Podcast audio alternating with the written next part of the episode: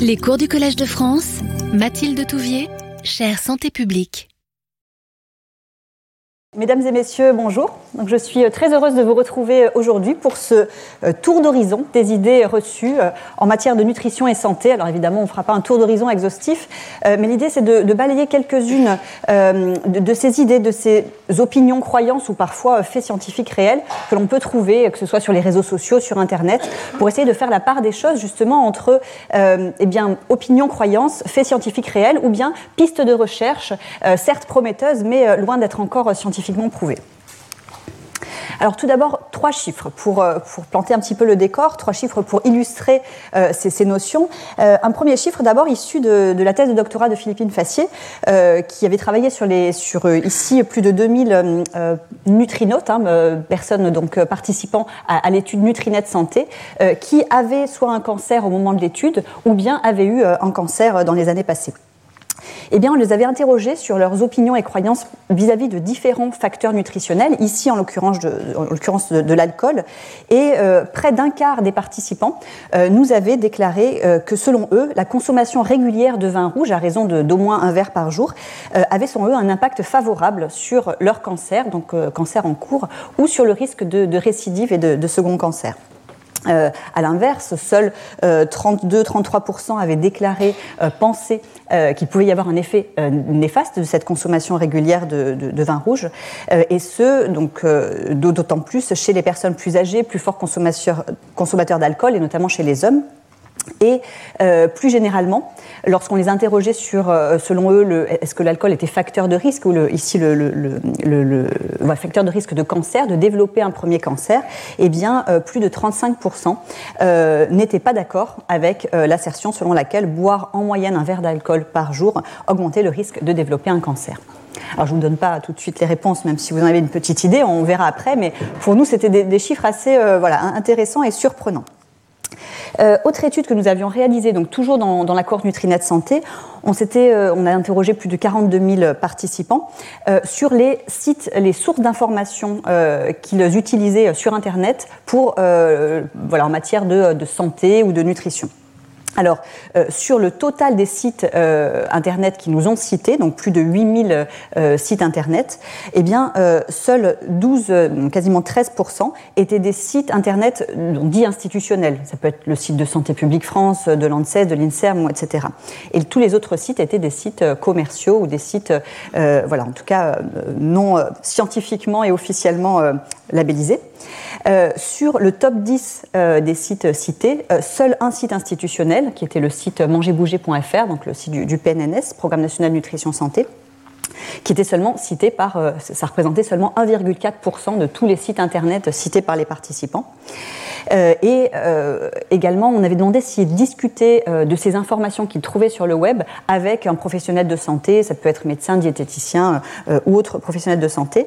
eh bien, seuls 16% des participants nous, nous répondaient par l'affirmative, et c'était encore plus faible cette proportion chez les participants ayant un plus faible niveau d'éducation. Et enfin, autre chiffre, cette fois-ci euh, issu d'un sondage hein, qui avait été réalisé pour euh, France Info et Le Figaro, euh, sur les Français et les fake news. Et donc, 30% des Français reconnaissaient, interrogés, hein, donc c'était un échantillon représentatif d'un point de vue sociodémographique d'environ 1000 adultes, 30% reconnaissaient avoir déjà relayé des fake news. C'était une, étude qui datait de 2019. 45% euh, chez ceux euh, qui déclaraient que leur principale source d'information euh, était les, réseaux sociaux. et évidemment, on peut penser que ces proportions sont largement sous-estimées par rapport à la réalité, puisque ce sont les gens qui d'abord reconnaissent qu'il est possible d'avoir véhiculé une fake news et puis bah, qui en ont conscience aussi. Donc voilà un petit peu pour, pour, illustrer ces, ces concepts-là. Alors, ce qu'on va faire, c'est qu'on va, aborder euh, différents sujets, euh, différentes thématiques, notamment différents facteurs nutritionnels. Euh, et puis, on verra ensuite à la fin quelques éléments de réflexion et de prise de recul pour essayer de justement de, de, se méfier des informations qu'on peut voir sur le web et puis quelles sont les sources fiables auxquelles on peut se référer en matière de lien entre nutrition et santé. Alors tout d'abord, le lait et produits laitiers. Alors le lait a longtemps très longtemps bénéficié d'une image positive, d'une image santé. donc là, vous voyez une, des, images d'archives hein, de, de l'INA qui montraient en 54 une des opérations, puisqu'elle a été reproduite à plusieurs reprises, du un verre de lait dans les écoles. Euh, on a euh, évidemment donc les professionnels du secteur euh, des produits laitiers qui, ont largement mis en avant ces bénéfices santé avec le, marketing qui a évolué, mais on a toujours quand même les produits laitiers, nos amis pour la vie, vous voyez, avec différentes colorations selon les, époques, et avec des mises en avant d'effets santé du type bon pour la croissance, pour les os, source de calcium, source de protéines. Mais euh, ces dernières années, euh, on a assisté à une forte défiance euh, envers les produits laitiers, envers le lait avec beaucoup d'informations qui circulent, donc simplement ici quelques exemples. Hein. vous voyez les mensonges et propagande, les dangers du lait, pourquoi le lait est-il mauvais pour la santé, etc. Donc avec ici des messages qui sont bah, le lait entraîne des problèmes digestifs, augmente le risque d'ostéoporose, de cancer, notamment de la prostate. Donc finalement, mais qu'en est-il euh, de ces relations entre euh, les produits laitiers et santé? Euh, Alors, le, lait, notamment, pour ce qui est tout d'abord troubles digestifs, le lait contient notamment un, sucre qui s'appelle le lactose, qui est digéré dans notre organisme sous l'action de la lactase, donc l'enzyme lactase, qui va couper en deux le lactose pour le transformer en glucose et galactose. Euh, cette enzyme, la lactase, euh, est présente, euh, enfin disparaît après le sevrage chez tous les mammifères, à l'exception de, l'homme. Et donc chez l'homme, en revanche, la synthèse de cette lactase va perdurer à l'âge adulte, mais dans des proportions très variables, selon les régions du globe notamment, et donc selon les facteurs génétiques, avec par exemple dans des populations caucasiennes, comme c'est le cas en France, en Europe de manière générale, 70 à 80 des adultes qui euh, expriment toujours, qui produisent toujours cette lactase et qui sont donc capables sans problème de digérer le lactose du lait. Mais cette proportion n'est que de 10% euh, en Asie, par exemple. Euh, donc, de quoi on parle hein, finalement quand on parle de problèmes digestifs liés au lait? On parle par exemple d'intolérance au lactose. Donc là, ce sont euh, justement des, personnes qui vont avoir euh, un défaut euh, de, fabrication de cette lactase et du coup de, digestion du lactose du lait, avec des symptômes qui vont être liés à cette malabsorption du, du lactose chez ces personnes-là, en général, il est toléré euh, tout de même, ça ne survient pas dès le premier euh, microgramme de, lait ou de lactose ingéré, euh, il toléré environ une, quantité de 12 grammes de lactose par, par jour, ce qui correspond à peu près à 250 millilitres de lait. Euh, toutefois, chez certaines personnes, cette intolérance au lactose peut être exacerbée. Euh, c'est le cas notamment chez les patients souffrant de, syndrome du côlon irritable, euh, qui vont être de manière générale hein, plus sensibles au lactose, plus sensibles aussi aux FODMAPs, qui sont les en anglais, c'est un acronyme hein, pour dire Fermentable Oligo euh, and, euh, and Monosaccharide and Polyols, euh, qui sont donc des, sucres fermentescibles, et donc qui vont avoir du coup un seuil de tolérance plus faible et donc des troubles digestifs qui apparaissent plus, plus rapidement. Alors, à ne pas confondre cette intolérance, au, cette malabsorption du lactose avec ce qu'on appelle l'allergie aux protéines de lait de vache, euh, qui, elle, euh, concerne environ 2 à 3% des enfants de moins de 2 ans euh, et qui va donner des symptômes de type bah, allergie. Donc ça peut être eczéma, urticaire, œdème, voire problème digestif, donc colique, diarrhée ou même de l'asthme. Et donc, lorsque cela est diagnostiqué chez les enfants, une désensibilisation peut être mise en place hein, avec un encadrement médical qui peut conduire favorablement à la disparition de cette allergie plus tard dans la vie. Euh, lorsqu'on pense à produits laitiers, on pense aussi évidemment à source de calcium. Euh, et donc, euh, source de calcium, calcium étant un élément, un minéral évidemment essentiel au fonctionnement de l'organisme. Alors, petit réflexe, lorsqu'on s'interroge hein, notamment sur qu'est-ce qui est prouvé, qu'est-ce qui ne l'est pas en matière de lien nutrition-santé, un des sites auxquels on peut se référer, c'est le site là, de l'Union européenne sur les allégations qui sont autorisées, qui sont prouvées, donc qui sont validées. Euh, ce qui est intéressant aussi, c'est que vous pouvez voir sur ce site euh, toutes les allégations euh, qui, pour le coup, ont été proposées, notamment par l'industrie agroalimentaire, et qui ont été retoquées faute de preuve scientifique, en tout cas dans l'état actuel des connaissances. je, vois des personnes qui prennent des photos, donc il n'y a, aucun problème si vous voulez. La, dernière fois, on m'a demandé s'il était possible de mettre les PDF en ligne sur le site internet, donc ce sera fait voilà, dès que j'ai le temps de, les transférer, ils seront sur le site à côté des vidéos. Euh, donc voilà les allégations euh, qui, sont, euh, qui sont pour l'instant validées en ce qui concerne le calcium et ses effets santé. Donc vous voyez qu'il y en a beaucoup. Hein. le calcium participe à la coagulation sanguine, au métabolisme énergétique, à la fonction musculaire, à la neurotransmission, tout ce qui est fonctionnement des enzymes digestives, division cellulaire également, évidemment à la santé osseuse et dentaire. Euh, et puis, euh, le calcium euh, aide à réduire la perte de minéralisation osseuse, et notamment en postménopause chez la femme. et sachant que cette perte de minéralisation osseuse est évidemment un facteur de risque maintenant reconnu d'ostéoporose. Euh, également de, fractures liées à l'ostéoporose.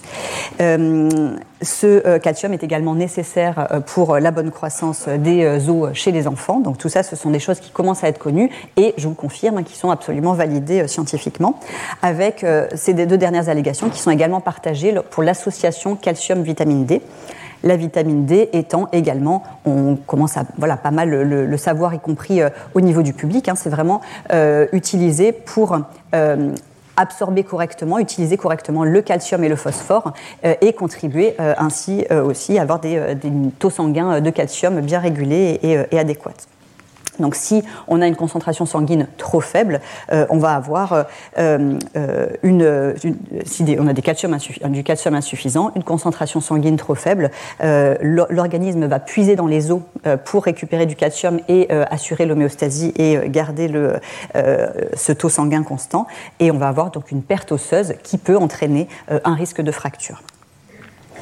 Euh, l'ostéoporose, hein, juste pour, euh, rappel, euh, c'est une pathologie qui touche, qui, va, qui touche au niveau, à un moment donné dans la vie, donc une femme sur trois et un homme sur cinq de plus de, 50 ans.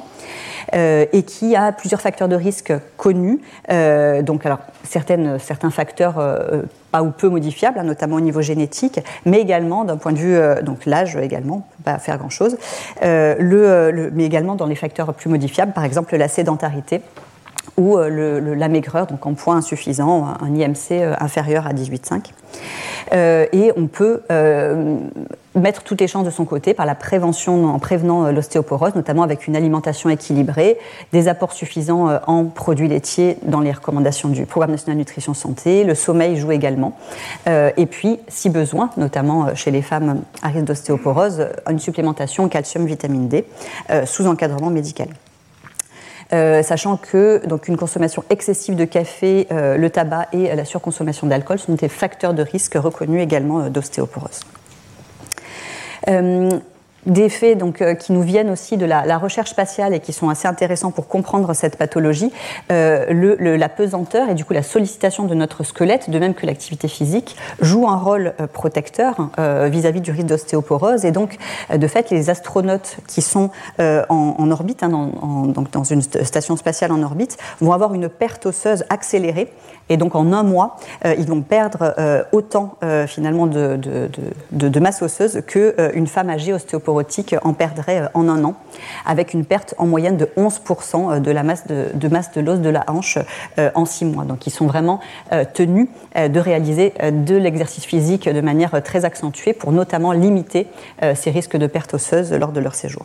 Alors, lorsqu'on parle de, calcium, de, besoins en calcium, euh, on a ici des besoins qui ont été euh, donc publiés, et comme c'est souvent le cas hein, pour les vitamines et minéraux, avec des besoins qui s'adaptent selon l'âge et parfois le, sexe et la situation physiologique, grossesse ou non, et qui sont, on va dire, voilà, chez, les hommes et femmes de 25 ans et plus euh, adultes, on est autour de 950 milligrammes par jour de calcium recommandés.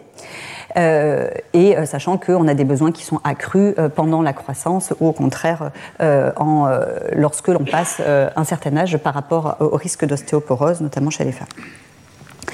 Et donc ces produits laitiers, au final, ben oui, ce sont effectivement d'excellentes sources de calcium. Un calcium qui va être bien biodisponible et donc utilisable par l'organisme. Donc vous voyez ici des, des teneurs en calcium pour 100 grammes de, de produits. ce sont des teneurs issues de la base de données du SQL de l'ANSES. Vous pouvez retrouver aussi, pour info, hein, lorsque vous cherchez une composition des aliments, vous avez cette base-là qui est accessible gratuitement en ligne et qui vous donne, vous pouvez rechercher par composé ou euh, par aliment. Vous avez toutes les teneurs euh, pour un large spectre de, micro, macronutriments, énergie, euh, fibres, etc. Et donc vous voyez ici certains fromages, et notamment ceux à pâte pressée, donc bien denses et concentrés, qui sont extrêmement riches en calcium. donc vous voyez par rapport à l'apport recommandé qu'on voyait tout à l'heure. Alors là c'est pour 100 grammes sachant que 100 grammes de fromage, ça fait quand même beaucoup, puisque ça apporte aussi quand même de énergie, acides gras saturés, etc. Les portions recommandées euh, dans le programme national nutrition santé, c'est 30 grammes. Donc la, portion de, camembert euh, cantine, là, pour vous donner une idée, c'est ça, à peu près 30 grammes de fromage. Mais vous voyez qu'avec 30 grammes, pour ces fromages-là, on a déjà un très bon apport en calcium. Et donc, euh, les, produits laitiers, par contre, ne sont pas les seules sources de calcium possibles. Hein. D'autres aliments, et vous le voyez ici dans cette colonne, sont également riches en calcium alors parfois moins biodisponible euh, que le calcium euh, des, produits laitiers, mais on en trouve dans certains produits de la mer, des sardines par exemple, des fruits à coque comme les amandes ou euh, des légumes comme par exemple les épinards qui sont assez riches en calcium. et également dans certaines eaux minérales, euh, sachant qu'ici la teneur par exemple d'une eau minérale fortement minéralisée est, plus faible, vous voyez qu'ici, mais par contre l'eau on peut en boire euh, voilà, un litre, un litre et demi euh, par jour, donc au total on a quand même une source d'apport en calcium qui est totalement non négligeable. Euh, par ailleurs, la, vitamine D, euh, donc qui favorise hein, l'absorption du calcium, la fixation sur les os. Euh, à l'inverse, lorsqu'on a une consommation donc simultanée à nos, apports en calcium très importante en thé, café ou riche en sel, là, ça va favoriser la perte de calcium dans les urines. donc on parle là beaucoup du calcium, mais les produits laitiers sont aussi des bonnes sources de, de protéines et de, oui, de protéines animales, euh, sachant que là aussi, hein, comme pour le calcium, bah, ce ne sont pas les seules sources, hein, évidemment, le poisson, euh, les œufs, le lait, mais aussi euh, les légumineuses, pour les, protéines végétales, sont d'excellentes sources de protéines. Lorsqu'on dit donc de pas non plus trop consommer notamment de fromage, c'est parce qu'effectivement, ils sont riches en euh, en acides gras saturés. Euh, et puis, de manière plus générale, le lait, par exemple, est aussi, euh, il contient du lactose, donc du sucre. Donc, on ne boit pas du lait comme on boirait de l'eau. Je fais allusion aux dernières modifications de l'algorithme du Nutri-Score, par exemple, pour aussi prendre en compte cet aspect-là. petit, Petit warning aussi de la part de l'ANSES vis-à-vis des euh, donc laits végétaux. Donc c'est entre guillemets, hein, puisqu'évidemment ce sont pas des, c'est pas du lait. Euh, donc lait de soja, de riz, d'amande, etc. Euh, qui peuvent être utilisés notamment par des parents, des familles végétaliens, végétaliennes qui, qui, qui, ont, on l'a, on l'a vu effectivement en pratique, utiliser ça chez les jeunes enfants. Donc attention parce que ça ne permet pas, ça ne se substitue pas au, au, lait de vache, ça ne couvre pas de manière adéquate les besoins nutritionnels de l'enfant. et en plus de ça, pour euh, les laits euh, par exemple de soja, il y a une teneur en qui est euh, élevée et qui peut entraîner des problèmes de perturbation endocrinienne et donc à déconseiller comme substitut au lait de vache chez les enfants. Alors, en matière de, de lien produits laitiers cancer, alors je vous rassure, on ne va pas traiter tous les exemples autant en détail. Il y en a certaines qu'on traitera plus, ceux pour lesquels justement il y a des éléments scientifiques, et puis il y en a d'autres qui sont vraiment du domaine de, la fake news où il n'y aura quand même pas grand-chose à dire d'un point de vue scientifique, ça ira plus vite. Donc euh, là, par contre, on a des éléments intéressants et euh, beaucoup d'études qui ont euh, investigué le lien entre produits laitiers et risque de cancer. Et donc, vous retrouvez, pour ceux qui ont assisté au, premier cours, cette matrice, voilà, ce document du World Cancer Research Fund, le WCRF, qui fait la synthèse des relations nutrition-santé. Et ici, pour ce qui est des produits laitiers, qui montrent clairement euh, un lien, euh, un effet protecteur probable des produits laitiers vis-à-vis du risque de cancer colorectal. et puis, avec des, liens qui, cette fois-ci, sont vraiment suggérés, donc on est dans un niveau de preuve beaucoup plus faible, donc qui reste à confirmer, à étudier, qui suggérerait un effet protecteur possible sur le cancer du sein pour les produits laitiers et pour le calcium, et par contre, un effet délétère possible pour des fortes consommations euh, de produits laitiers vis-à-vis du risque de cancer de la prostate. Donc ça, c'est effectivement des choses qui ont été suggérées euh, dans la littérature avec, vous voyez, des niveaux de preuve qui ne sont pas les mêmes. Donc voilà les, méta-analyses. Hein. Là aussi, vous commencez pour ceux qui sont déjà venus à avoir l'habitude de ces, ces forest plots, ça s'appelle comme ça, ce type de graphique, où on a toutes les études ici qui ont regardé les relations entre produits laitiers et risque de cancer colorectal. et on voit ici on voit ici qu'elles sont euh, euh, globalement cohérentes et tous dans le sens protecteur avec le résultat de la méta-analyse ici euh, qui montre bien un effet protecteur de ces, qui suggère bien ici un effet protecteur de ces produits laitiers sur le risque de cancer colorectal. vous le voyez ici de manière modélisée la relation dose-réponse hein, qui est quasiment linéaire dans le sens protecteur. pour ce qui est plus spécifiquement du lait, au sein des produits laitiers, euh, vous voyez qu'on a ici aussi une méta-analyse significative dans le, sens protecteur. Euh, et euh, même chose ici pour les apports alimentaires en calcium, avec là aussi un effet protecteur qui semble vraiment se dessiner de la part de ces études épidémiologiques. Euh, pour ce qui est du cancer de la prostate, donc je vous évoquais un, possible effet euh, délétère. Euh, là, je, garde possible puisque vous voyez que le niveau de preuve est encore vraiment faible, donc suggéré, donc ça reste vraiment à, confirmer. mais c'est effectivement ce que suggérerait, ce que tendraient à suggérer les méta-analyses du World Cancer Research Fund sur ce, ce sujet-là, pour des apports élevés en produits laitiers, avec des hypothèses mécanistiques qui seraient eh bien, que des apports élevés euh, en calcium euh, conduiraient à la baisse de la production de la 1,25 d'hydroxyvitamine D, euh, qui pourrait cette baisse-là favorisait la prolifération euh, cellulaire prostatique euh, et que la consommation de lait, une consommation importante, amène également des facteurs de croissance IGF-1, puisque le, lait, vu que c'est voilà, notamment pour nourrir les enfants et aider aussi à la croissance, contient des, facteurs de, croissance de type IGF qui ont été associés dans les études épidémiologiques et méta-analyses avec un risque accru de cancer de la prostate. Donc là, on parle de consommation assez importante et d'effets suggérés, donc je fais vraiment la nuance. Et donc, euh, toutefois, en prenant en compte ces aspects-là, plus euh, le, fait qu'on voilà trop de consommation, par exemple de fromage, apport des acides gras saturés, etc. Eh il a été euh, décidé d'adapter les recommandations du PNNS pour passer des trois produits laitiers par jour précédemment recommandés pour la population adulte à deux portions de produits laitiers par jour. Et donc, lorsqu'on parle de produits laitiers, eh bien, on parle donc évidemment de lait, yaourt, fromage, fromage blanc, avec je vous disais, euh, euh, pour, le, pour le yaourt, c'est portions standards. Euh, les fromages, c'est environ 30 grammes de fromage, par exemple. et lorsqu'on dit produits laitiers, bah, l'idée, comme toujours hein, en nutrition, mais l'idée, c'est de varier et d'avoir, par exemple, un yaourt nature, un morceau de fromage, ou du fromage râpé, ou un verre de lait, par exemple. Mais donc, du coup, d'essayer de, de, varier au quotidien les produits laitiers, d'alterner. attention bon, je pense que c'est à peu près clair dans l'esprit, euh, mais bon, quand même, euh, le beurre et la crème fraîche ne sont pas considérés comme des produits laitiers. Euh, parce que notamment ils n'ont pas de calcium à l'intérieur, enfin voilà, contiennent plus de, calcium.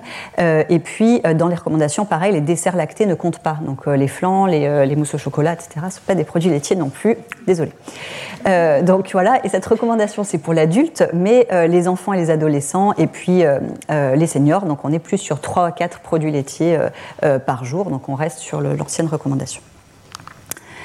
Alors, euh, donc j'enchaîne sur le prochain sujet. Donc le prochain sujet, c'est le vin rouge et l'alcool. Alors, le vin rouge, euh, euh, là, on ne compte plus, hein, si vous voyez, les, sites internet ou les, messages sur les réseaux sociaux qui vantent les bienfaits du vin rouge. Donc ça, c'est un exemple petit, euh, enfin voilà, sans spoiler le comment repérons, euh, repérons-nous les fake news après. Regardez quand même la source aussi là, des, euh, des messages. Hein. c'est un domaine du, donc qui vend du vin, qui produit et vend du vin, qui vante les six effets santé du bien rouge, du bien-être du vin rouge, etc.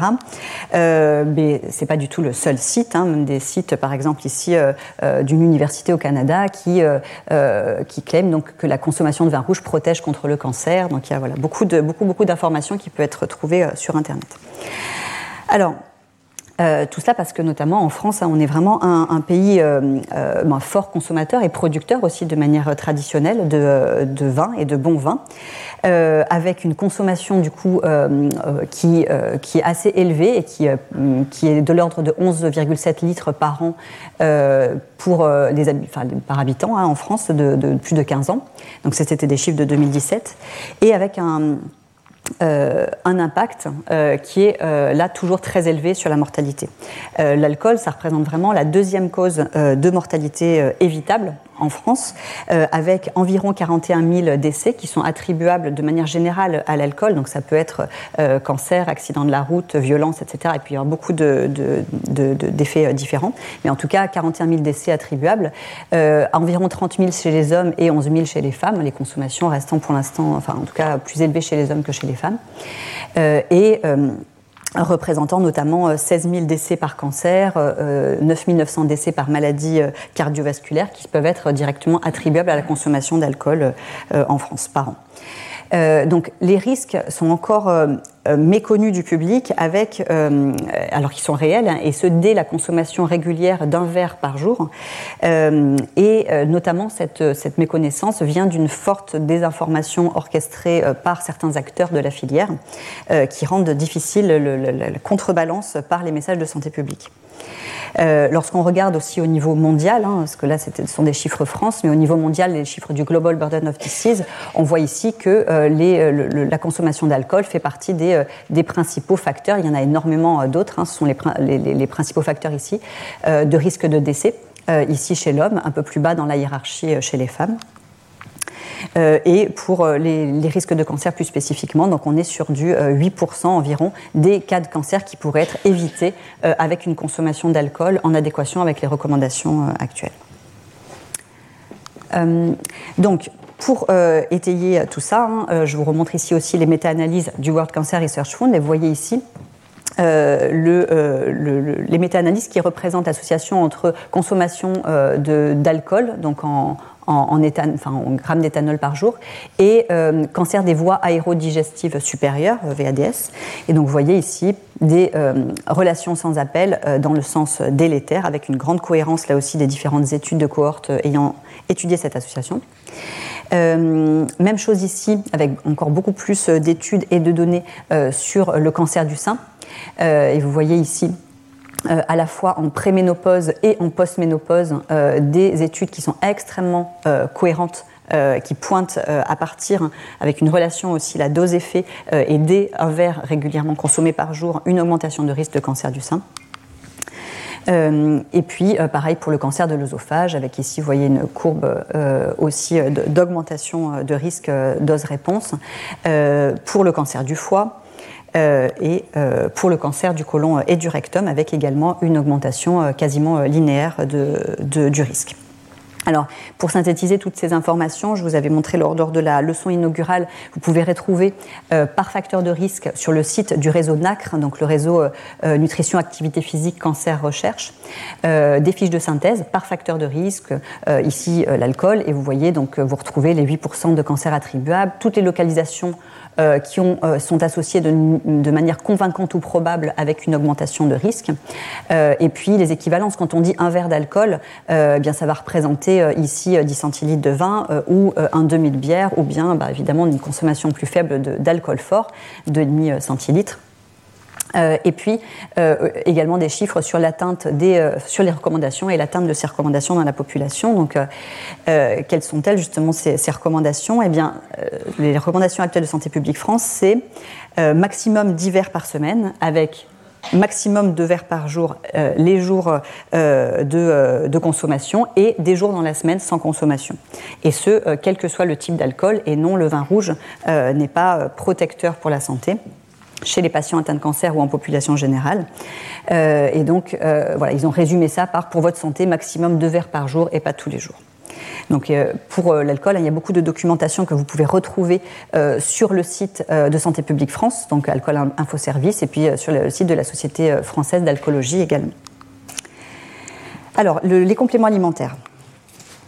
Donc, euh, quand on parle de compléments alimentaires, hein, donc ce sont ces euh, euh, pilules, gélules, sachets de poudre, ampoules, donc ce sont des, conditionnements par dose de vitamines, minéraux ou d'autres substances. Ça peut être des acides gras, des extraits de plantes, des, tout, un, tout, un, ensemble de substances qui sont destinées normalement initialement à, à compléter une alimentation quotidienne.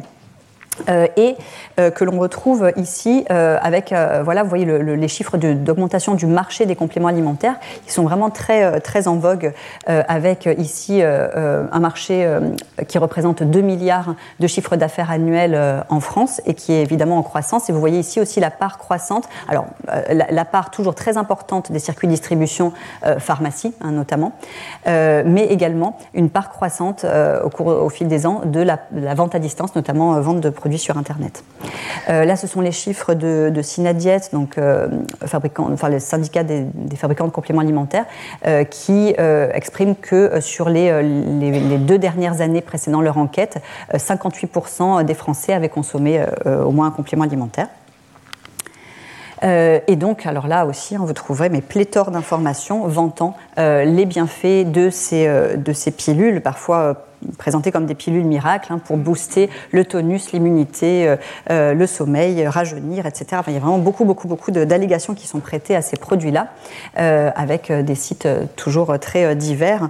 Et là aussi, hein, sans spoiler sur la suite, mais c'est vrai que comment repérer aussi la fiabilité de la source, et en tout cas se questionner sur les messages qui sont fournis, on a affaire souvent à des sites marchands qui vont ensuite vous vendre des compléments alimentaires. Euh, on a également, et ça, ça nous avait aussi inquiété dans le cadre du réseau NACRE, des oncologues qui nous avaient alertés, euh, puisqu'ils étaient démarchés aussi euh, très fréquemment par des des sociétés euh, qui fabriquent des compléments alimentaires euh, pour euh, ici aviser pour les patients atteints de cancer. Et donc là c'était donc un, complément K-Protect hein, notamment c'était par rapport au, cancer de la prostate. On s'était vendu en tout cas comme un complément miracle basé sur 30 ans de recherche scientifique avec du brocoli de la grenade du thé vert etc qui, qui aide à protéger les cellules qui booste le système immunitaire etc alors qu'en fait quand on regardait les preuves scientifiques derrière il y avait il n'y a vraiment rien du tout. Donc là, ça avait été voilà, remonté, euh, alerté, envoyé à la DGCCRF euh, pour, pour suite à donner. alors, quand on parle des compléments alimentaires, donc, il faut effectivement là aussi faire la part des choses. Il y a beaucoup de situations dans lesquels il peut y avoir un réel bénéfice euh, à euh, une supplémentation euh, en vitamines, en minéraux notamment. Hein. donc, bah, lorsque par exemple il y a déjà une carence qui peut être une carence, une insuffisance qui est diagnostiquée avec un bilan sanguin, donc objectivé par exemple, ou dans des situations particulières avec des règles particulièrement abondantes, donc des, carences possibles en fer, dans des populations par exemple de végétaliens qui, qui, ne consomment aucun produit animaux, on peut avoir un manque en vitamine B12, donc il peut y avoir là aussi une pertinence de supplémentation. Euh, pendant la grossesse, euh, on a là des supplémentations qui sont euh, officiellement recommandées, qui sont notamment la vitamine B9, donc l'acide folique, 0,4 mg par jour, avant la conception si possible, lorsque c'est prévu, et durant le premier trimestre de grossesse pour réduire les anomalies de fermeture du tube neural. Et également au sixième mois de grossesse un apport en monodose de vitamine D, à la fois bénéfique pour, la mère et puis pour le, pour le fœtus. Euh, donc ça, ce sont des choses qui sont voilà, prouvées, avérées comme étant intéressantes en termes de supplémentation. Euh, euh, risque ostéoporotique, on l'a évoqué, supplémentation en calcium, vitamine D, tout à fait adaptée. Après des opérations du tube digestif, on peut avoir besoin de supplémentation, etc. Mais voyez qu'ici, ce qu'on pointe finalement, ce sont des apports supplémentaires en vitamines minéraux qui sont sous encadrement d'un professionnel de santé, médecin là la plupart du temps, dans le cadre voilà, d'un suivi et d'un de, de, choses qui ont été euh, scientifiquement prouvé, validé. Euh, à l'inverse, euh, la prise en automédication de compléments alimentaires peut faire encourir dans certaines situations certains risques. Alors j'élimine tout de suite assez rapidement ce point-là puisqu'il reste heureusement assez minoritaire, hein, quoique quand on regarde certaines enquêtes de la DGCCRF, mais il peut y avoir sur le marché certains produits qui ne respectent pas la réglementation. Donc encore, fort heureusement, normalement, les grands fabricants n'ont pas intérêt à, voilà, à commercialiser des, produits qui ne sont pas conformes. Donc euh, euh, ça, reste, on l'espère, minoritaire, mais pas tant que ça sur tous les circuits de distribution, notamment Internet, où on trouve, euh, c'est quand même un circuit de distribution assez tentaculaire et complexe à contrôler par la DGCCRF, qui manque là aussi de moyens pour le faire. Et donc on peut être amené à avoir des produits soit contenant des substances qui ne sont pas officiellement autorisées par la réglementation européenne, soit avec des dosages excessifs en certaines substances, par exemple. Mais bon, heureusement, ça ne concerne pas la, majorité des produits, mais même pour ceux qui sont conformes à la réglementation, les questions qui peuvent se poser, c'est donc risque d'apport excessif en, micronutriments pour des personnes qui, et on le sait, souvent celles qui consomment ces compléments sont celles qui ont déjà des apports plus adéquats, les meilleurs, en, qui, font, essayent de bien faire déjà du point de vue de leur alimentation, qui consomment en plus parfois des aliments enrichis, etc. Donc pour certains nutriments, ça peut conduire à des, apports excessifs dans certaines classes de population. Euh, interaction avec les médicaments. Euh, J'en donne un exemple après. Et puis, euh, surtout aussi, on ne connaît pas vraiment les effets euh, potentiellement délétères à long terme de la consommation de ces compléments alimentaires sur le risque de cancer, maladie cardiovasculaire ou autre. Euh, pour ce qui est des interactions avec les médicaments, euh, donc plusieurs ont été décrites. J'avais publié à l'époque, mais de, depuis d'ailleurs d'autres interactions qui ont encore été décrites. Donc dans la revue du praticien, quelques exemples ici euh, d'interactions prouvées entre compléments alimentaires et médicaments, avec parfois des interactions qui vont dans le même sens, donc synergiques, et où là le danger, bah, c'est comme si vous preniez trop une surdose médicamenteuse. c'est le cas par exemple euh, lorsque vous prenez des compléments à base de niacine, donc sa vitamine B3, avec euh, des statines, donc en, pour faire baisser le taux de cholestérol, qui va euh, bah, provoquer un effet cumulatif, donc potentiellement un risque de surdose. Euh, c'est le cas aussi, euh, ou, à l'inverse, parfois on peut avoir des effets antagonistes où le complément alimentaire risque de diminuer l'efficacité du médicament. Et donc vous voyez que ça peut aller dans différents sens. Là, par exemple, de, cumuler anticoagulants, antiagrégants plaquettaires avec ces substances-là, donc bon, vitamineux, mais aussi certains euh, euh, bon, voilà, curcuma, ginkgo, huile de nacre, etc. Euh, là, ça augmente au contraire le, risque hémorragique potentiellement, alors qu'à l'inverse, de prendre vitamine K ou d'autres voilà, substances avec ces anticoagulants anti-agrégants plaquettaires, là, ça diminue potentiellement l'effet de ces anticoagulants. pas mal d'interactions ont aussi été montrées avec le millepertuis, on y reviendra un petit peu après.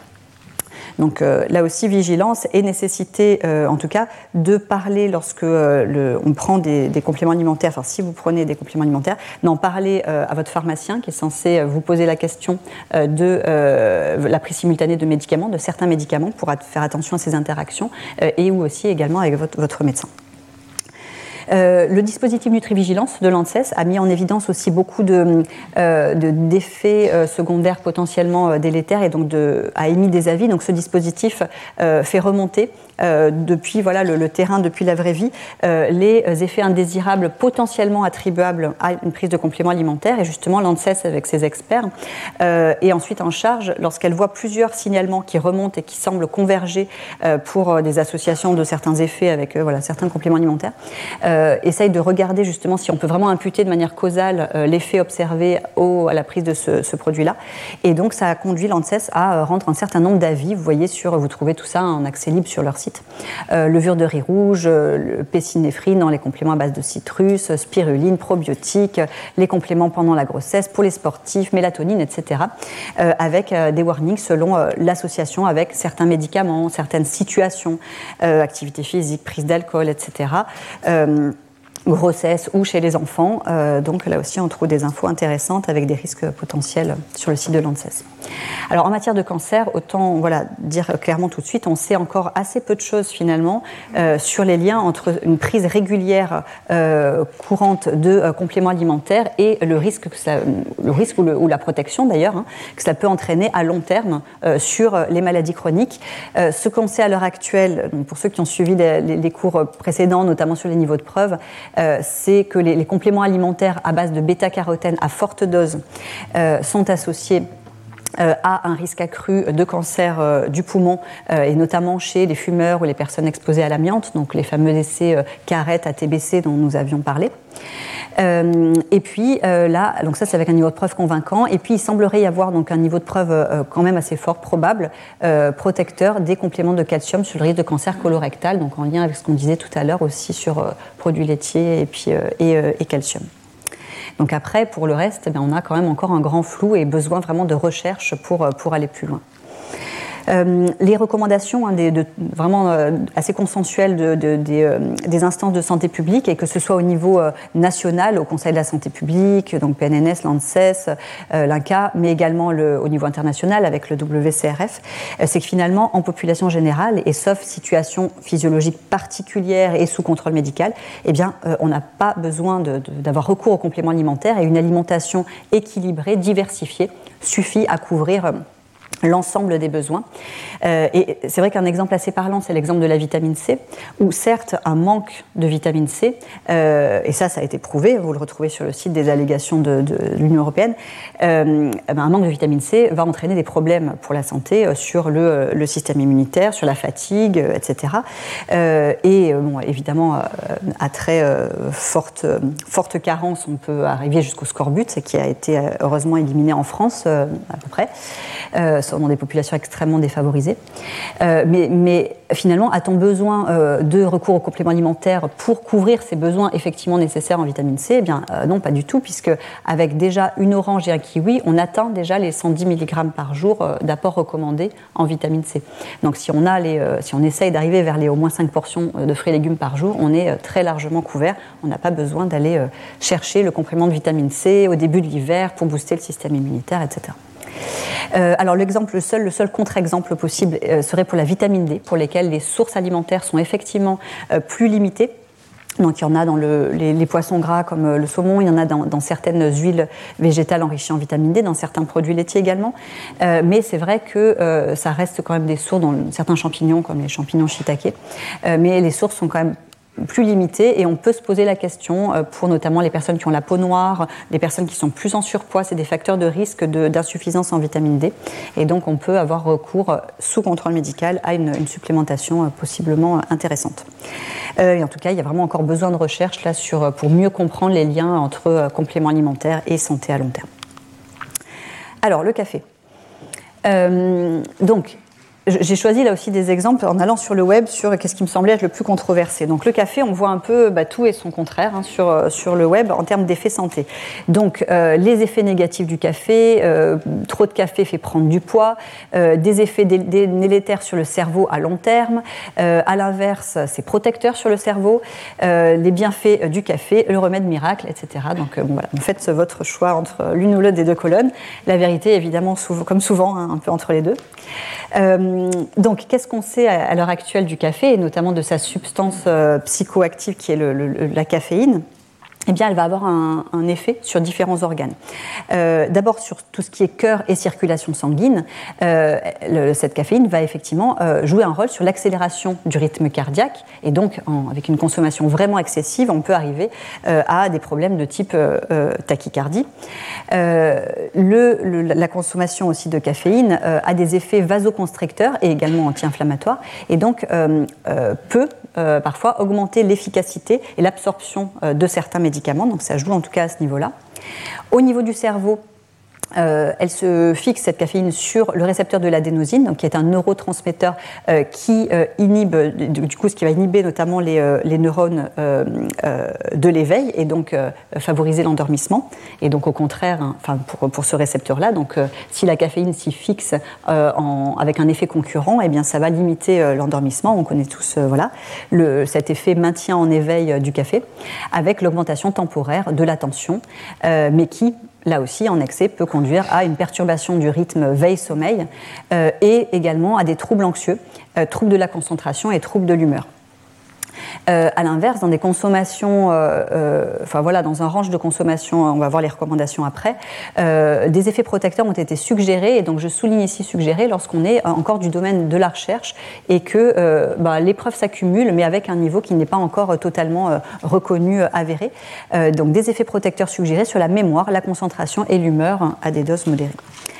Pendant la grossesse, attention, euh, il y a une chute de la production de l'enzyme euh, de dégradation de, la caféine chez la mère. Et donc cette enzyme, euh, par ailleurs, n'est pas encore produite chez le fectus et le nouveau-né. Donc attention aux excès de café qui peuvent notamment porter atteinte au développement du cerveau chez, le, chez le fœtus. Mais là, on est dans des, des choses qui ont été suggérées chez, chez l'animal. En matière de, lien entre café et risque de cancer, on a ici donc, cette matrice du, WCRF. Je vous montre directement les, les méta-analyses. Ce qui est suggéré, ce sont des effets protecteurs euh, du, de la consommation de café, euh, à la fois sur le risque de cancer du foie, euh, ici, mais également sur le risque de cancer de l'endomètre. Et alors, en fait, quand je dis suggérer, donc c'est faux, ce sont des niveaux de preuve plus élevés, puisqu'on est au niveau ici probable pour le foie et l'endomètre en termes d'effets protecteurs. Alors, le, LIARC, donc le, Centre international de recherche contre le cancer, le CIRC, euh, a euh, réalisé une monographie, une expertise pour euh, justement cette question café et risque de, et boisson de manière plus générale et risque de cancer, et donc n'a pas du tout mis en évidence d'effets délétères du café sur le, risque de cancer. en revanche, il, il concluait bien de manière plus générale sur l'effet probablement cancérigène pour l'homme de, euh, des boissons chaudes, donc de boire des boissons brûlantes pour, euh, bah, par là où ça passe, hein, notamment un cancer de, de l'œsophage, potentiellement de la bouche. Euh, là, c'est un, facteur de risque qui a été reconnu, donc boire du café, mais pas trop brûlant. donc ça, c'est ce que vous disiez. Donc finalement, quelles sont les recommandations? Et donc là, on peut les, voir notamment sur le site de, l'EFSA, donc l'agence, l'autorité européenne de sécurité des aliments. Euh, les recommandations chez l'adulte sont de 400 euh, mg par jour, euh, donc voilà, tout au long de la journée, pour les adultes en bonne santé, en population générale. et attention, chez les femmes enceintes et allaitantes, on est à moitié moins, 200 mg par jour pour le, donc c'est pour la, caféine, hein, ça, voilà. et chez les enfants, chez les enfants et les adolescents, euh, on parle en kilos de poids corporel, hein, puisque ça varie évidemment euh, beaucoup en fonction du poids, et donc on est sur du 3 euh, mg par kilo de poids corporel et par jour à ne pas dépasser là, comme apport pour la caféine. Et donc, pour vous donner une idée de à quoi ça correspond en termes de café, vous voyez ici les euh, qu'une tasse de café, euh, de café filtre classique de 200 millilitres. Euh, donc, vous voyez ici que ça correspond à peu près en termes de caféine entre 80 et 100 milligrammes. et en fait, finalement, le jusqu'à 400 mg de caféine par jour, voilà, dose maximale recommandée, ça correspond à 4-5 tasses de café. Donc vous pouvez consommer sans risque spécifique et vous voyez avec même des bénéfices suggérés sur les aspects mémoire, etc., et prouvés sur les aspects cancer du sein, cancer de l'endomètre chez la femme. Euh, et donc, alors évidemment, les effets de la caféine sont variables selon euh, l'âge, le sexe, la, situation physiologique le patrimoine génétique, on ne métabolise pas tous les choses de la même manière, l'état de santé, mais également euh, la, co-exposition à d'autres facteurs, donc tabac, alcool ou certains médicaments ou compléments alimentaires. et euh, le risque peut être euh, majoré euh, d'effets indésirables chez des personnes souffrant de certaines pathologies, donc hépatiques, psychiatriques, rénales ou, souffrant d'hypertension. et attention également à la caféine contenue dans les boissons énergisantes. Hein. Vous voyez ici que le deuxième, là, en termes de richesse, de teneur en euh, euh, caféine, là c'est une marque qu'on ne citera enfin une fameuse marque de boissons énergisantes, euh, qui du coup est, ben, voilà, peut être consommée, et d'après les études de l'ANSES, souvent associée à de l'alcool, parfois aussi pour booster chez les, jeunes qui veulent faire du sport, etc. Et donc justement, ils disent de ne, ils mettent en, garde contre ces pratiques et donc recommandent de ne pas associer ces boissons-là avec la prise d'alcool pendant l'activité physique ou bien chez les personnes sensibles. Euh, et donc, euh, lorsque euh, on regarde par rapport à ces recommandations, ces seuils recommandés, on voit qu'il y a quand même 30% de la population adulte qui dépasse ces, ces recommandations, bon, 1 à 2% des, enfants adolescents. Et, pareil, lorsqu'on se base sur le seuil de, tolérance à la, caféine, avec du coup près de 7% de la population adulte qui excède un seul au-delà duquel voilà, une toxicité chronique plus générale est suspectée, avec beaucoup de comportements aussi d'après les études de l'ANSES, euh, qui associent ces comportements à risque, euh, donc euh, boissons énergisantes lors de consommation festive avec de l'alcool et pendant l'activité physique. Alors pour les probiotiques, alors c'est vrai que là, par rapport à la présentation qu'on nous a fait avec Benoît Chassin, donc le séminaire de Benoît Chassin de la semaine dernière, je vais aller un petit peu plus vite parce que vous avez beaucoup d'informations très riches dans son séminaire que vous pouvez retrouver en replay pour ceux qui l'auraient loupé. mais donc les probiotiques, finalement, qu'est-ce que c'est? Ce sont des bactéries, des levures vivantes qui peuvent être présentes dans certains aliments ou certains compléments alimentaires. et ce marché, là, notamment des probiotiques, est en plein essor avec 40 milliards d'euros au niveau mondial. Euh, et des aliments. Bon, alors, donc ça, c'est le marché notamment des compléments alimentaires ou des, des, des, aliments qui sont vendus en tant que tels comme probiotiques. Mais déjà, dans un yaourt tout simple, hein, tout naturellement, euh, on a des probiotiques, puisqu'un yaourt va contenir euh, des milliards de bactéries, notamment lactobacillus pardon, bulgaricus ou bien le streptococcus thermophilus, qui vont justement participer à la digestion de ce, du lactose. et pour avoir justement l'appellation yaourt, il faut avoir un minimum de 10 millions de probiotiques vivants par gramme de produit, euh, soit finalement sur un pot standard 1 milliard d'organismes vivants par pot. Euh, et donc, les bienfaits de ces probiotiques, en tout cas de certains de ces probiotiques sur la santé, avaient été euh, mis en évidence, notamment euh, par le docteur Alfred Nissel, qui était euh, donc un médecin euh, pendant la Première Guerre mondiale et qui avait eu l'idée de, qui avait observé hein, donc une épidémie de dysenterie parmi ses troupes et avec un soldat qui semblait bien résister alors que tous les autres étaient malades. Et donc il s'était, il avait essayé d'isoler dans son, son microbiote hein, la souche qui semblait qui pouvait être potentiellement protectrice, hein, qui du coup a été baptisée chez coli seul en 1917, euh, et euh, qui s'en était servi pour traiter les autres soldats. Et donc cette euh, souche-là est encore très utilisée, enfin est encore utilisée aujourd'hui hein, pour traiter des troubles gastro-intestinaux et qui est encore très largement étudiée en matière là, de recherche. Alors, euh, si euh, du coup, il y a des effets préventifs de cette, cette bactérie-là, euh, d'autres ont été également proposés, notamment des effets préventifs suspectés de la bactérie Lactylobacillus Bactylus reuteri, qu'on trouve dans le lait dans le fromage, ou bien de la levure Saccharomyces boulardii, donc qu'on trouve dans le litchi, notamment dans l'enveloppe, la peau du litchi, par rapport ici à des, des, problèmes digestifs, diarrhée. Euh, on a aussi euh, des recherches prometteuses sur probiotiques et euh, diminution de risque de différentes maladies comme les, les MICI, donc maladies inflammatoires chroniques de l'intestin, ou encore sur les troubles anxieux, dépression, diabète, obésité ou autisme. Mais là, donc, on est vraiment dans le domaine de la recherche encore, avec des preuves qui sont pour l'instant insuffisantes. Des mécanismes qui sont complexes, et donc ça, ça a vraiment bien été expliqué par euh, Benoît Chassin la semaine dernière, avec un écosystème qui est dynamique, et donc on ne sait pas très bien lorsqu'on va ajouter, et notamment de manière assez massive par euh, un complément alimentaire probiotique par exemple, de quelle manière il va s'intégrer euh, au reste de notre écosystème microbien et qu'est-ce qui va être perturbé et dans quel sens. Euh, avec aussi des effets euh, délétères qui ont pu être suspectés euh, dans certains cas et qui pourraient justement empêcher le développement ou le redéveloppement de, de la flore intestinale après une prise d'antibiotiques et des frontières qui sont parfois ténues entre bonnes et mauvaises bactéries. Et comme on a pu le voir, euh, même des bonnes bactéries, entre guillemets, pourraient devenir problématiques pour l'organisme en présence de stimuli euh, extérieurs comme des euh, expositions à certains additifs. On a vu les émulsifiants, carboxyméthylcellulose, polysorbate 80 par exemple, ou d'autres bactéries qui arriveraient simultanément ou des stimuli internes à nos propres cellules. Donc prudence par rapport à l'automédication en pré ou probiotique sous forme de, de compléments alimentaires.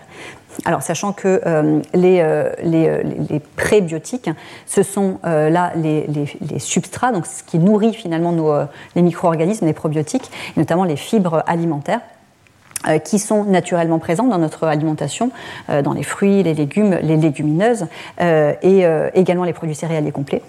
il est recommandé d'en consommer 30 grammes par jour pour des effets protecteurs vis-à-vis -vis du risque de maladies cardiovasculaires, de cancer colorectal en particulier et de diabète.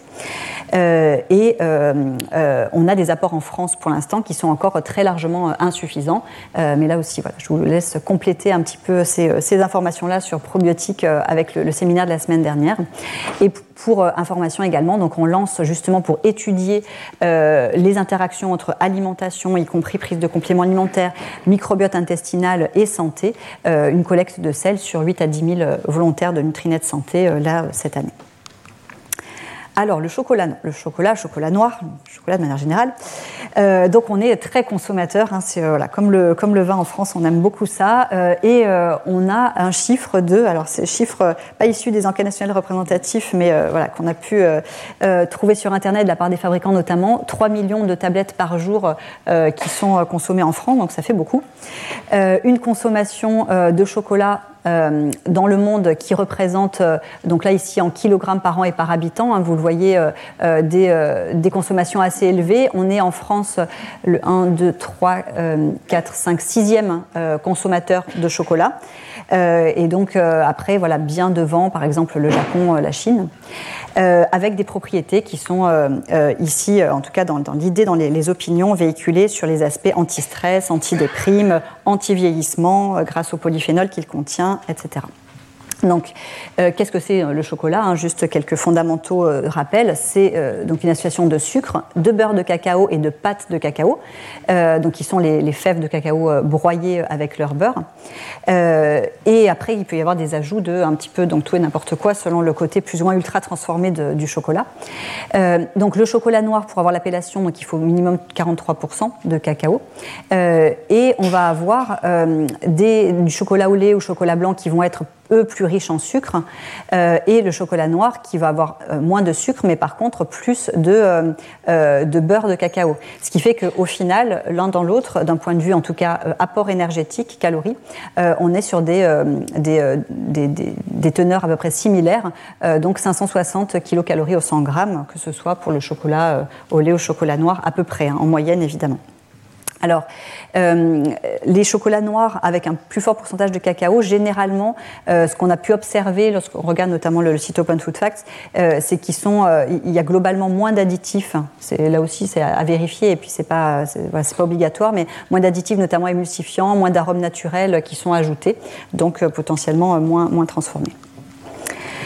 dans les allégations qui sont validées par l'Union européenne, euh, il y a des allégations qui le sont sur les substances qui sont contenues dans les fèves de cacao, comme par exemple le magnésium, euh, qui effectivement euh, permet en effet de lutter contre la fatigue, est important pour le bon fonctionnement du système nerveux.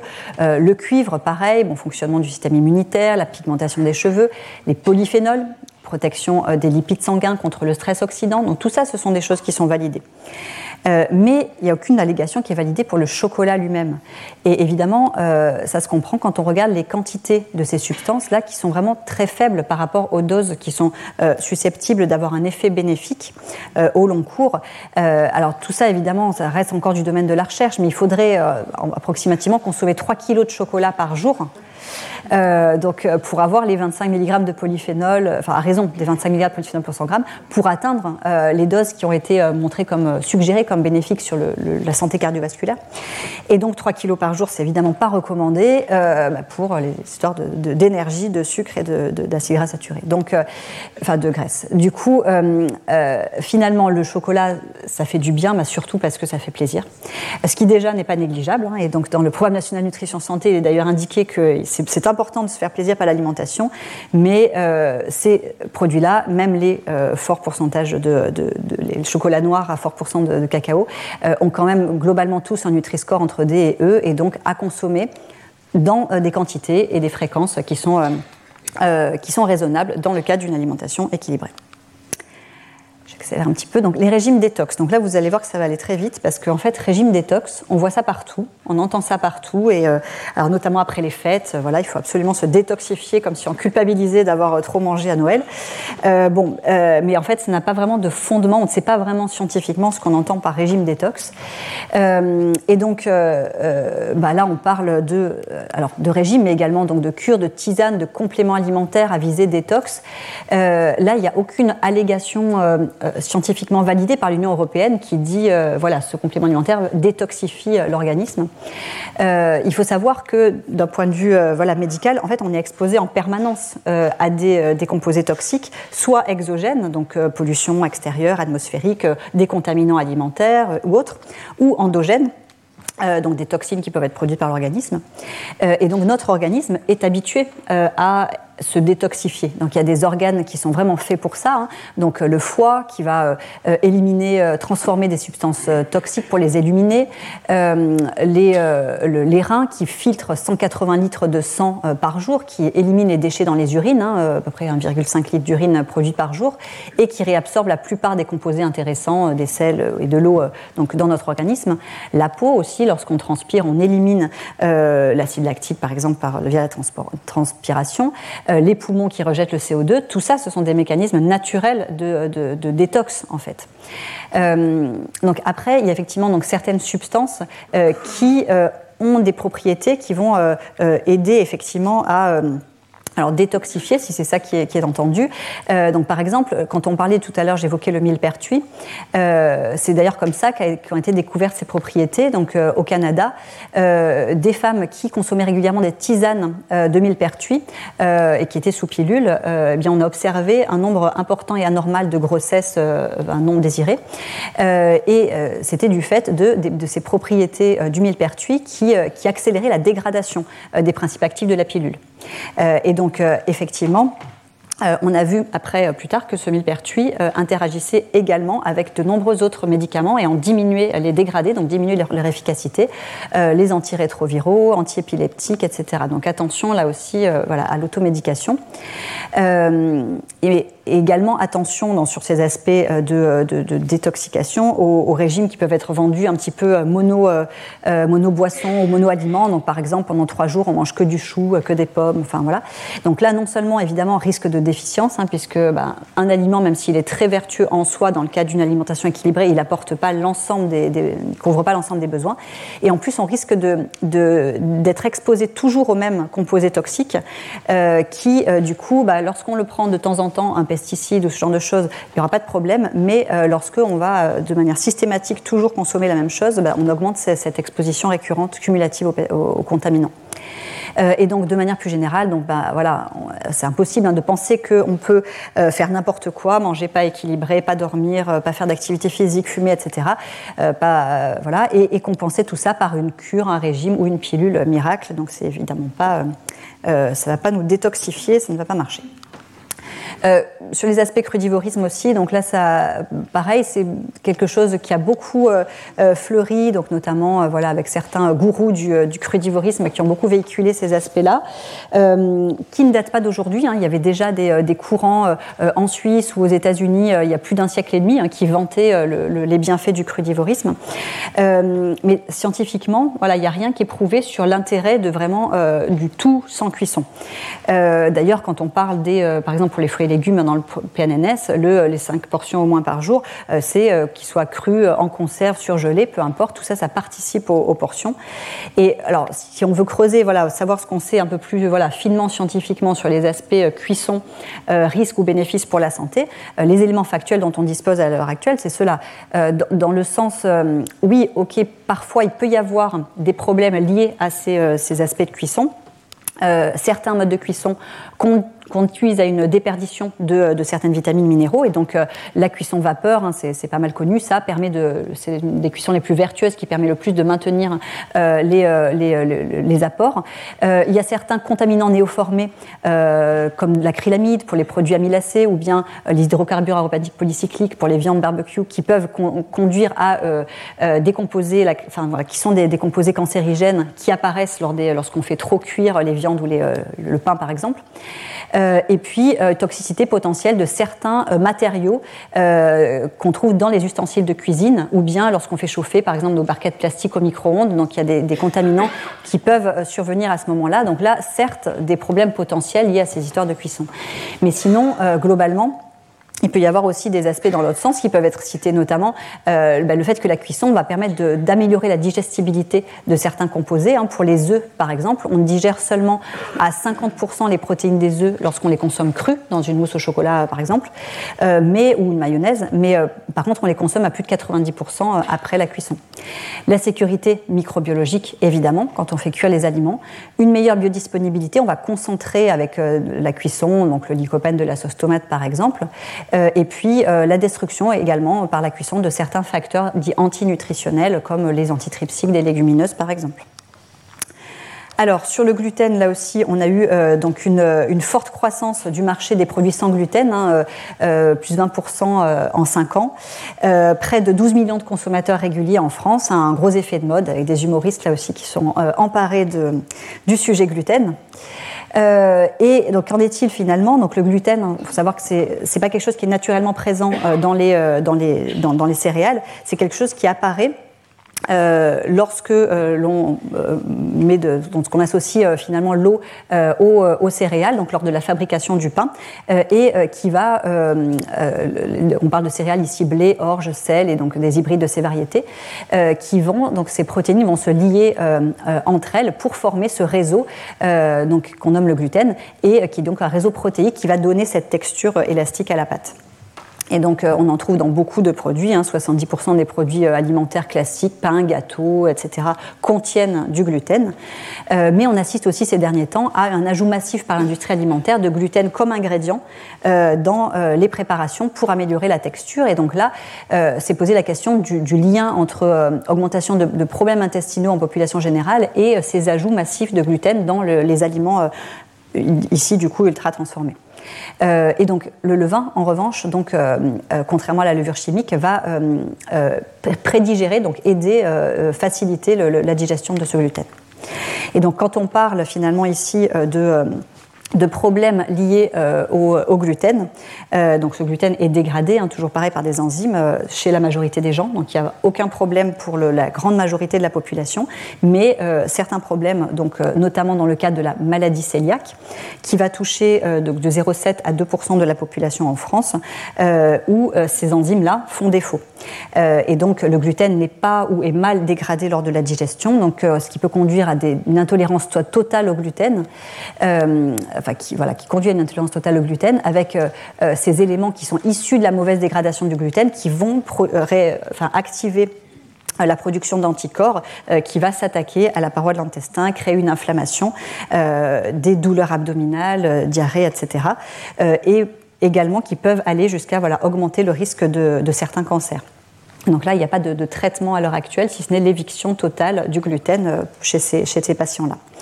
Euh, autre problème, et donc là totalement euh, différent, autre cause, ce sont les allergies au blé, donc là 0,1 à 0,5% de la population concernée, euh, un système immunitaire qui va réagir de manière excessive aux protéines de blé avec les, réactions habituelles, et donc là, évidemment, éviction du, blé et donc du gluten de l'alimentation qui est recommandée. Mais vous voyez que si on totalise ces deux sources de problèmes, on a seulement 2,5% de la population maximum qui doit vraiment exclure complètement le gluten de leur alimentation. Et après, on a une zone d'ombre qui est donc finalement l'hypersensibilité au gluten. Euh, qui euh, du coup sont des troubles digestifs qui sont rapportés lors de la consommation de gluten euh, chez des personnes qui ne sont pas 100% intolérants au gluten. Ils ne vont pas faire un œdème de coin s'ils sont voilà, exposés à ce gluten. et là, on n'a pas d'éléments encore diagnostiques vraiment clairs pour pouvoir diagnostiquer ces, hypersensibilités euh, et donc des difficultés à chiffrer précisément la population concernée, mais on estime que euh, ça représenterait entre 0,5 et maximum 15% de la population. Et donc euh, on essaye aujourd'hui donc de mieux comprendre comment, tout cela marche et de manière générale aussi comment certains sucres fermentés comme les FODMAPs présents dans les céréales à gluten pourraient aussi jouer un rôle dans cette hypersensibilité. Euh, mais donc, au final, ce qu'il faut retenir ici, c'est que, euh, à part dans ces cas-là, et donc pour l'immense majorité de la population, il n'y a pas besoin euh, de se priver de gluten. Donc euh, déjà en parler à un professionnel de, santé pour voir s'il y a besoin d'enlever de, d'enlever le gluten de son alimentation. attention parce que ça pourrait aussi de dire bah voilà c'est lié au gluten, j'enlève le gluten. Voilà ça pourrait masquer un autre diagnostic. Si on a vraiment un vrai problème digestif, il vaut mieux aller creuser, en parler à un médecin pour creuser la, vraie cause si ce n'est pas celle-là. et puis pour ceux qui n'en ont pas besoin, bah, on se prive de sources de, de céréales complètes, etc., qui sont d'excellentes sources de fibres euh, dont on a besoin dans l'alimentation euh, lorsqu'on peut les consommer. Alors là aussi, je, enfin, je, vais aborder euh, rapidement ce point-là, mais parce que je suis déjà un petit peu en retard. je, vais, je, le creuserai plus dans le dernier cours, lorsque je vous parlerai des différentes thématiques de recherche, notamment en cours et futures, donc dans les, grandes perspectives de recherche, parce que ça fait vraiment partie des choses qu'on va vraiment investiguer. mais on va juste de, de, diapositives sur les aspects de jeûne chez les patients atteints de cancer. Euh, donc il y a eu vraiment un, effet de mode ces dernières années euh, sur le euh, jeûner pour affamer les tumeurs, pour favoriser l'effet des traitements pendant la chimiothérapie notamment. Alors d'où vient cette, cette idée-là? Elle vient du fait qu'on le sait, ça s'est prouvé, les cellules cancéreuses qui se développent se multiplient très rapidement et ont besoin de sucre pour cette multiplication. Et ce beaucoup plus que le reste des, des, des, cellules de l'organisme, et ça c'est l'objectif hein, par, par imagerie. et il y a eu des résultats qui sont très prometteurs de la part de l'équipe de Walter Longo notamment, euh, montrant euh, des... Euh, chez l'animal, chez la souris, donc un, effet plus efficace des traitements anti-cancer chez les souris qui étaient donc privées de sucre, allant même jusqu'au jeûne. donc des travaux au niveau expérimental qui étaient prometteurs. Mais là, pour l'instant, déjà au niveau expérimental, euh, bah, ces travaux-là ne, font pas l'unanimité, donc d'autres n'ont pas reproduit ces travaux-là. Au niveau clinique, pour l'instant, on n'a pas d'étude euh, à ce jour qui a confirmé chez l'homme, chez les patients, dans la vraie vie, euh, ces, ces résultats-là, donc rien du tout de démontré pour l'instant. et en revanche, chez les patients atteints de cancer, un réel danger de se mettre soi-même et sans contrôle médical en situation de jeûne ou d'éliminer de, les sucres, par exemple. Alors déjà, éliminer les sucres, ça sert bon, moyennement à quelque chose puisque les, cellules cancéreuses s'adaptent hein, malheureusement. Euh, lorsqu'il n'y a plus de sucre, elles vont aller puiser dans les réserves d'acides gras mais également dans les réserves de protéines, donc, euh, ce qui peut euh, notamment du coup conduire à une, fonte, à une perte musculaire et potentiellement à des problèmes de sarcopénie. Et ça, on sait notamment que les problèmes de dénutrition chez les patients atteints de cancer, c'est vraiment pour le coup de manière prouvée un facteur de perte de chance de, de, de, survie donc, par rapport à la maladie. Donc attention vraiment à ce type de comportement il y a vraiment un contraste important entre le niveau de preuve scientifique et le foisonnement médiatique actuel qu'on a au niveau du jeûne et les effets de mode qu'on voit euh, chez les patients atteints de cancer qu'on interroge, que ce soit dans Nutrinet ou, euh, euh, pour nos collègues en milieu hospitalier. Donc, si vous voulez en savoir plus là-dessus, alors déjà j'y reviendrai au dernier cours, et puis il y a un, rapport qu'on a réalisé dans le cadre du réseau NACRE sur jeûne, régime restrictif et cancer, où on fait le point sur, sur toutes ces choses-là et qui est disponible en accès libre sur le site du réseau. Euh, et ce qui est, donc ce que j'aborderai aussi plus spécifiquement sur les, euh, les, pistes de recherche, c'est euh, plus largement des questions de jeûne intermittent et notamment de rythme nutritionnel circadien.